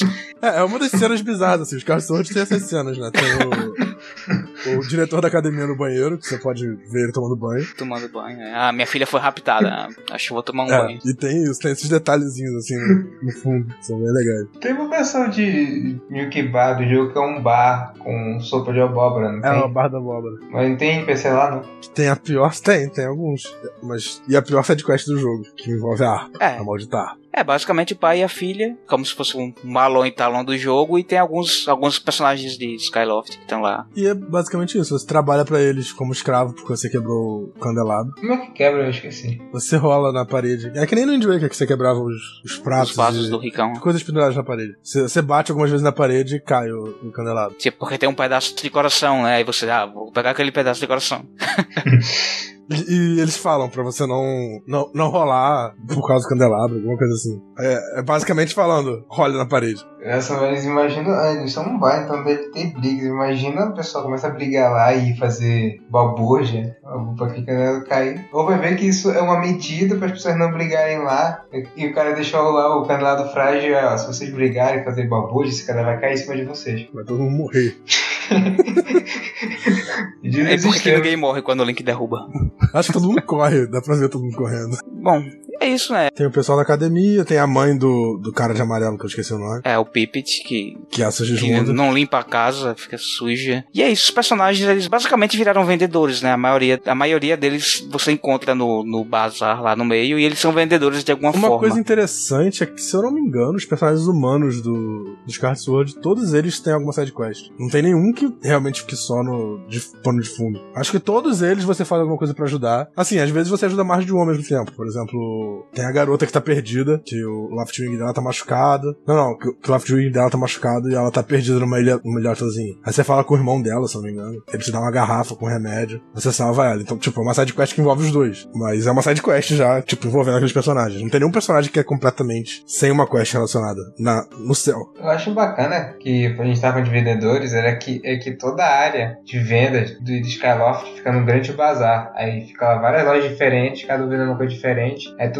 centralizado. Ficou bacana, assim. Sim, esse- a música desse bazar é bem maneira também, que ela muda de, de acordo com qual loja você tá perto. Pronto, tem um personagem que você não interage de jeito nenhum, é a, tipo a cozinheira lá, que fica no bazar. e Ela podia te vender uma, uma sopinha, uma coisa, mas ela só fica lá cozinhando. Hum, peraí, não tem uma side quest com ela, não? Não, nem com ela e acho que nem com o filho esquisito dela. Não, tem no início do jogo você tem que fazer um negócio pra ela. Você tem que carregar um barril pra ela, uma coisa assim. Um barril pra ela. Não, não lembro dessa, não. Eu lembro que tinha alguma coisa dessa, que você podia quebrar o barril. Existe o jogo Fledge, que é o, o marombeiro, que, que fica te pedindo poções de. É, outra, outro NPC legalzinho de Skyloft. Ela pede pra ele carregar uns barris pra cozinha. Mas aí ele, ele pede pro Link fazer no lugar. Mas eu não sei se é obrigatório fazer isso. Não, mas isso, é- isso, isso é pra velhinha, não? Do- da academia. É, mas não é dela que você tá falando? Não, eu tô falando da mulher que fica cozinhando no, no bazar lá. Ah, no bazar. Ela, tipo, ela fica de costas preparando a Ah, comida entendi. e. Não, é só isso. essa, essa mulher do, da academia também é uma cozinheira. É a cozinheira da academia. Eu pensei que você tava falando dela. É, mas tem uma mulher e tem um, tem um personagem, um garoto que fica correndo também na, na, na ilha que não serve pra muita coisa, que é filho dela. Tipo, tem a relação lá, eles têm nome, eu acho, todos. Aliás, todos os personagens de Skyloft têm os nomes derivados de nomes de pássaros. Sim. Falaste do garoto que faz na ficar correndo me fez lembrar daquela família meio estranha que tem lá em Outset, que é uma, uma mãe gordona que cuida de porcos. Aí tem um pai, pai de família Inclusive lá. a mãe do Ganon, né? é, tô fazendo bastante lá em Outset. E ela tem dois filhos, um normalzinho, normal lá, e tem aquele moleque com o catarrão, Que fica te que seguindo. fica te seguindo. Tá, aquele moleque dá raiva, cara. Só vou te bater e tu ouviu um Boeing do catarro dele te batendo. Era engraçado porque quando tu vai na casa deles, não sei se é à noite, acho que tá só a mãe e os dois meninos de frente, aí tu conversa com eles. Eu acho que um dos moleques fala uma besteira, a mãe grita com ele pra corrigir ele. Aí quando te volta a falar com o Link. Uma história assim. É uma coisa que me lembrou do Indie Waker, lembro o que é. Aliás, falando em Wind Waker, o, o Beedle não é o único personagem do Wind Waker que voltou no Skyward Sword, né? O Gondo, o mecânico, é praticamente o Gonzo. O nome é quase igual e se você comparar as aparências, eles são bem parecidos também. A pele escura, o nariz vermelho. Ele tem aquele pelo no peito que dá uma volta. Hum, sei acho que ele usa uma camisa, cara. Não dá pra ver. Ah, Porque ele usa um avental, acho que ele é tipo um ferreiro É. e não dá pra ver. Mas assim, o nariz que é a parte mais marcante, porque o, o Gonzo tem um nariz vermelho bizarro. E o Gondo também. Ah, não lembro dele ter o nariz vermelho. Mas enfim. E o legal é que ele, a mãe dele fica reclamando, né? Que ele não lava roupa, sei lá o quê. Aí, no fundo, você descobre É. que ele tá inventando uma máquina de lavar roupa pra mãe dele, pra dar de presente. Não, na verdade isso aí é uma grande tradição de familiar de roupas sujas, pô. Será que o Alfonso do, dos Speed Tracks também tem, tem roupas sujas demais? Se duvidar, é, ao passar das gerações, eles estão usando a mesma roupa. É, tipo a roupa do herói, só que é a roupa do Gonzo. É a roupa de baixo, no caso. Essa cueca é milenar. É, tem versão é, Reis e Eras. Nossa, a gente nem falou do Nico, né? Esse NPC é importantíssimo ao longo da série. É verdade, o único NPC a aparecer em duas eras diferentes. Sim. E no, essa no Day tu nem dá muita bola pra ele, só te ensina. Ele é, é tipo o- a ralé do lado dos piratas. Ele é o. o nem digo de menor, ele é o. É, ele é o de menor, ele é o, ele é o mais novo, né, eu acho. Tanto que ele, ele passa a te zoar porque você passa a ser o mais novo. Ah, é. Enfim, aí daí no Feto Rogo isso sai pra que ele comece a mostrar os dotes dele pra contar a história em Papercraft, que em desenhos de cortado ele fica mostrando lá, fazendo retcon do, do Dungeon Waker. Aí ele tem uma importância maior nos Spirit Tracks, que ele contando lá a história dos dois jogos com o senhorzinho. Até que ele teve vantagem de ser o mais novo, porque ele conseguiu sobreviver mais de 100 anos e tal. E pra ver outra geração da família do Gonzo com, com a roupa suja. Nossa. Aí, tipo, eu não sei se a cueca do Gonzo passa adiante, mas é, o, o Nico entrega o escudo do Link do, do Wind Waker pra o do Spirit Tracks. Se você completar o, o álbum de carimbos. Ele deve ter entregue mais cedo pro, pro Alfonso a cueca do, do avô dele. Eu odiava essa cueca, mas eu guardei ela com tanto carinho. Toma! o último pedido do seu avô foi que ele te passasse essa cueca quando você tivesse idade. O povo vai ver que, que a primeira cueca que o menino usa é justamente a cueca do antecessor dele. É, mas eles usam de fralda, por isso que fede tanto. Desde, de- desde que nasceu, ele tá usando como fralda, depois vira cueca. Voltando pra, pro Skyward Sword, né? A gente não falou do, do NPC, mas o melhor NPC do jogo, né? O magnífico, o lendário, o todo-poderoso Rose. Rapaz, eu acho que ele é muito importante pra gente é, comentar aqui, afinal ele é um dos principais. A lenda do jogo é sobre ele, né? Le- Legend of Bruce. Ele não é um mero NPC. Verdade, né? O jogo é sobre a criação de Gruseland. Em algum momento, assim, ele, se comporta como um NPC de ficar assim parado e tu ir lá falar com ele. Acho que quando a gente desce, pode. É, eu acho que sim, ele sempre tá se movendo, mas a qualquer momento, se você for onde ele tá, ele vai estar sempre fazendo a mesma coisa. É, ou ele tá no quarto dele, ou aí depois ele, ele vai pra superfície ele fica lá no templo. Aí depois ele começa a fazer o canhão. Junto com a velha. Aí começa a fazer o Grozenator.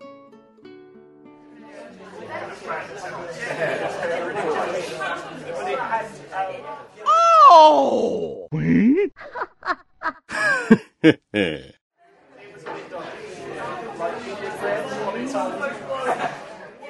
Agora a gente vai pro A Link Between Worlds. Tô tentando pensar em algum NPC sem ser os sábios. Porque assim, o, o A Link Between Worlds ele é, ele é interessante que ele introduz uma porrada de personagens no início do jogo. Ele, o jogo te- meio que te guia a conhecer vários personagens. Mas aí logo depois você descobre que eles todos são sábios. E eles são todos raptados. E fora eles. É, bom, eles não deixam de ser NPCs, né? Falar. É, mas é o tipo de personagem que eu acho que poderia ter um podcast próprio, né? Ou não. Porque a gente também não falou dos sábios no Ocarina of Time. É, sinceramente, eu, eu não lembro. Tem um cara. o- os personagens do Link Between Worlds todos têm nome, mas é tipo Big Guy, Rumor Guy. É, então, tirando os sábios têm nomes. Aí tem o Ferreiro e a esposa dele, que são tipo os pais adotivos do Link. Eu gosto da bruxinha. É, então, ela é uma seja. Então porque a, a- Não sei se é a avó, se é a mãe dela. Ah, a, sim, a bruxa. A bruxa da loja. É, ela, ela não some. Não, a bruxa que some é a que foi voando. Ah, é verdade, porque quando a gente pede pra ela vir nos buscar, ela vem, ela comenta uma coisa, aí quando dá uma grande viravolta na história, ela de repente some, só vem a, a vassoura. Foi o que eu falei quando saiu. O Link Between Worlds, ele. A primeira metade do jogo, entre aspas. Um momento antes de você. Até antes de você pegar Master Sword, o jogo te guia pra conhecer esses seis personagens. Mais ou menos, teve personagem que eu não encontrei, não. Sério? Eu acho que o, o sábio lá que é responsável pelo lado dos ladrões, eu não me encontrei com ele. O dos ladrões não é o. O que tá com o bastão de areia? Ah, é. Passou na minha frente. É, ele, ele só aparece uma vez, porque você vê ele sendo capturado. Ele é um dos dois que você vê sendo capturado pelo, pelo Yuga. Ele entra no primeiro, na primeira dungeon, todo metido, achando que é o herói, aí depois ele é capturado. Não, bacana que isso remete lá, a um pouco ao Ocarina que tu não imagina que as pessoas fossem virar sábios. Eh, São pessoas assim que passam assim rapidão. Pois é, ele- eles fizeram a mesma coisa que a Ocarina faz. Você conhece todos os sábios como criança. Só que fez isso muito mais rápido. Porque o jogo é muito mais rápido. Mas, ah, fora os sábios, tem o, o Ferreiro e a esposa. Tem o link, o suposto link do, do Street Pass, que é só uma curiosidade. É, o velhinho do Street Pass. Teu Dampé. Ah, o Zudampé não faz nada, né? Ele só tá lá. É. É praticamente só referência. É, tipo, é, é, é igual os outros portáteis, tá ligado? Não tem o que falar. É, igual o próprio Link to the Past também. A gente não falou, a gente passou direto pra Link to the Past. Não falou, por exemplo, do, do cara do baú lá, o ladrão. Não vale a pena. Vocês, vocês esqueceram de uma NPC muito importante. Ela fica perto de um portal em Cacarico. Na verdade, o portal é dentro da casa dela, atrás do guarda-roupa dela. Que quando tu sais, ela sempre te manda um beijo que é um coração. Cara, esse negócio me lembra muito o Chrono Trigger. Eu não sei se é algum tipo de negócio de cultura japonesa também, mas porque a situação é idêntica. Só não é uma mulher no Chrono Trigger, mas tem um portal no tempo que sai do armário de um, um par de caras que tá sempre comendo quando você chega lá. E eles se assustam, porque, tipo, saiu um cara do nada do armário deles. Ficou meio sugestivo. Dois caras comendo. Aí tem um cara que sai do armário.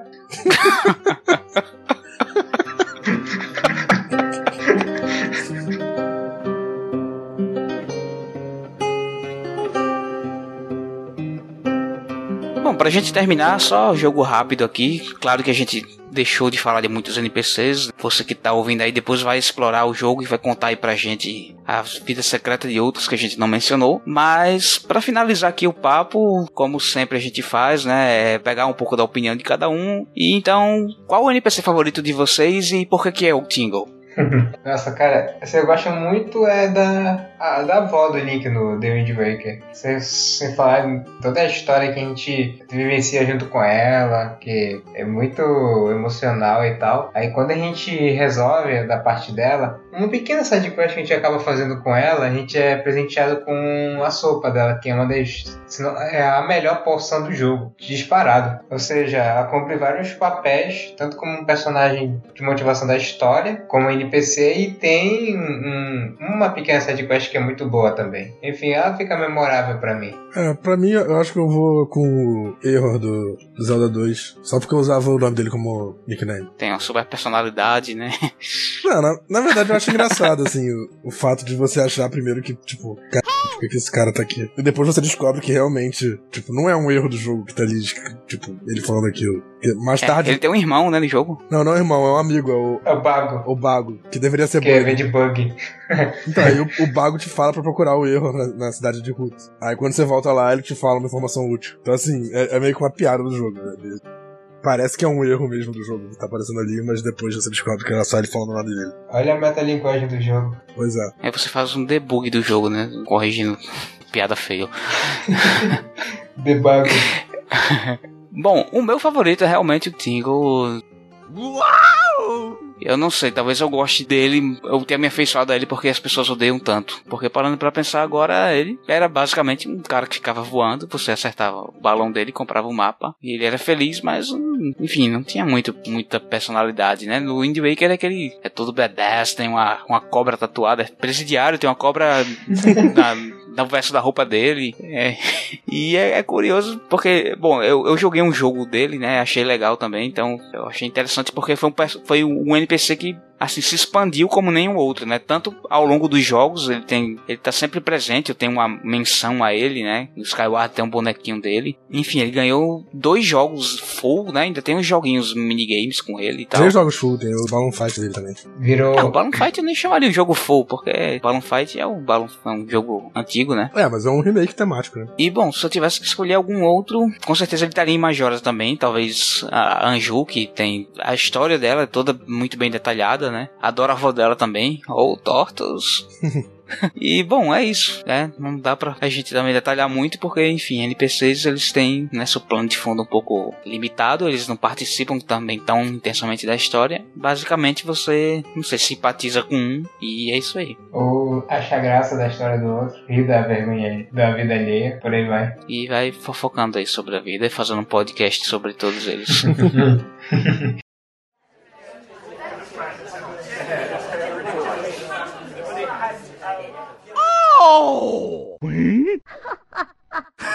嘿嘿。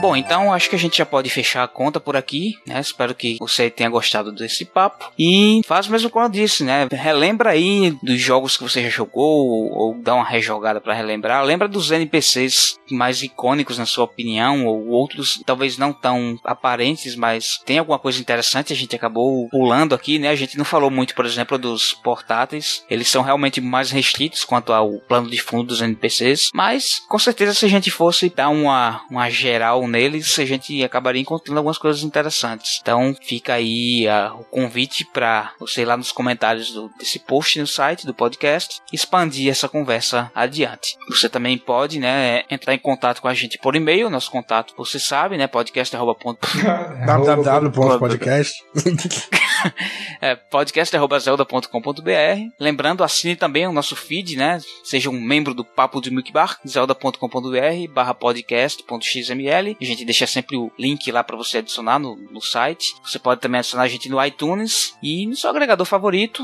Lembrando, né? Se possível, deixe lá a sua avaliação no, no seu, seja as estrelinhas lá do iTunes ou outro formato de avaliação que você tiver no seu agregador favorito, né? Isso ajuda a, a divulgar o, o podcast, a, ele fica mais fácil de ser descoberto por outras pessoas que também ficaram viciadas em leite. Bom, então é isso. Nos vemos no próximo Papo de Milk Bar. Falou, gente. Falou, galera. Falou, até a próxima.